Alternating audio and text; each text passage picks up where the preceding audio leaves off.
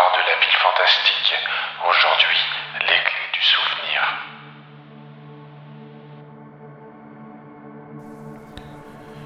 Odile avait le regard triste en triant les photos qu'elle gardait depuis des années dans une boîte à chaussures.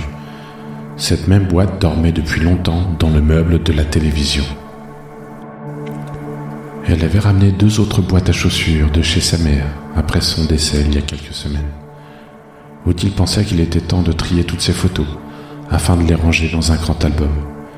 Ses petits-enfants et arrière-petits-enfants pourront mettre un visage sur celle que tout le monde appelait, dans le quartier Jean Jaurès du Pré-Saint-Gervais, Mamie Solange.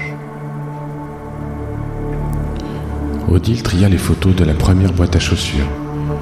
Elle passa ensuite à la deuxième boîte. Au fond de celle-ci, elle trouva deux clés qui paraissaient très anciennes. Elle trouva également une enveloppe avec une trentaine de pièces de bronze. Elle se rappela soudain les histoires que lui racontait sa mère quand elle était encore enfant. Solange travaillait non loin de là, chez les savonniers d'Alésia, auprès Saint-Gervais. Dans ses souvenirs, il était question de la Saint-François-Xavier et de l'ouverture d'une porte. À la fin de sa vie, Solange semblait perdre un peu la raison malheureusement.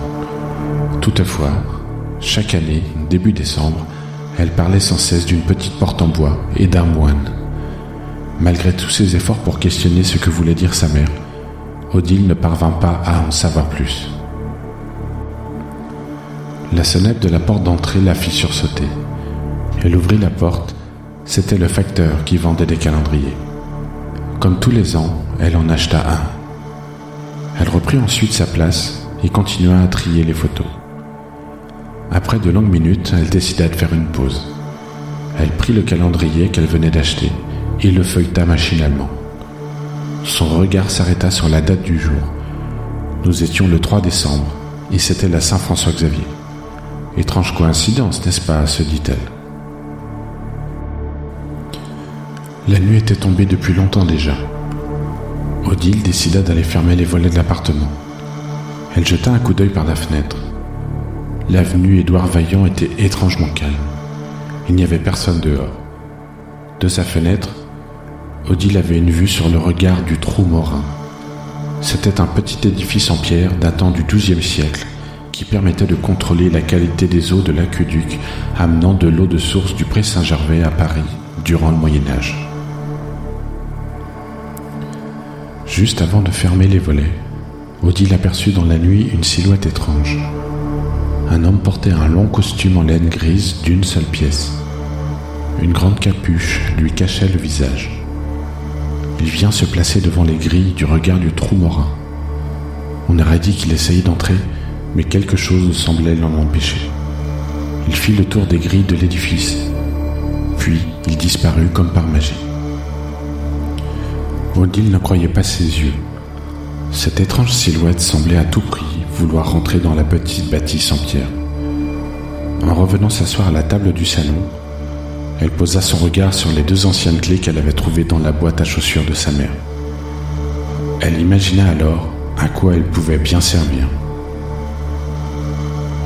Dès le lendemain, Odile essaya d'ouvrir la porte de la grille. Malgré les années, elle s'ouvrit du premier coup. Avec la deuxième clé, elle ouvrit facilement la petite porte en bois. Avant de rentrer chez elle, elle se fit à elle-même une promesse. Une année passa.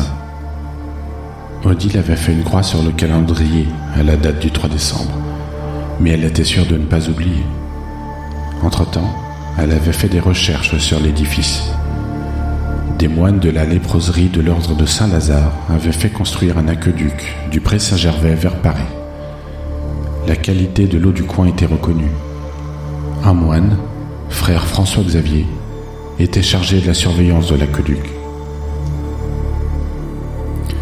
Dès la tombée de la nuit, en ce 3 décembre, Odile alla ouvrir la porte de la grille et la petite porte en bois du regard. Elle attendit longtemps, postée à la fenêtre du salon. Tard dans la nuit, une silhouette à la longue robe grise remonta le boulevard elle se posta devant la bâtisse et descendit les quelques marches jusqu'à la porte en bois. la silhouette s'arrêta. Avant de passer la porte, l'homme se retourna et regarda en direction de la fenêtre où était posté Odile. Puis il rentra et disparut dans l'obscurité. Odile descendit de son appartement pour aller refermer l'édifice. Devant la porte en bois, elle trouva une vieille pièce de monnaie en bronze, identique à celle retrouvée dans la boîte à chaussures. Quelques semaines plus tard, Odile gardait sa plus grande petite fille pour une après-midi. Alors qu'elles regardaient ensemble un vieil album photo, Odile dit à Emma Tu vois là, c'est ton arrière-grand-mère Solange. Depuis longtemps, nous gardons un secret. De mère en fille, nous sommes les gardiennes des clés du regard du trou morin. Tous les ans, le 3 décembre, nous ouvrons les portes au frère François Xavier, le jour de sa fête, pour qu'il puisse continuer à veiller sur la source du Pré Saint-Gervais.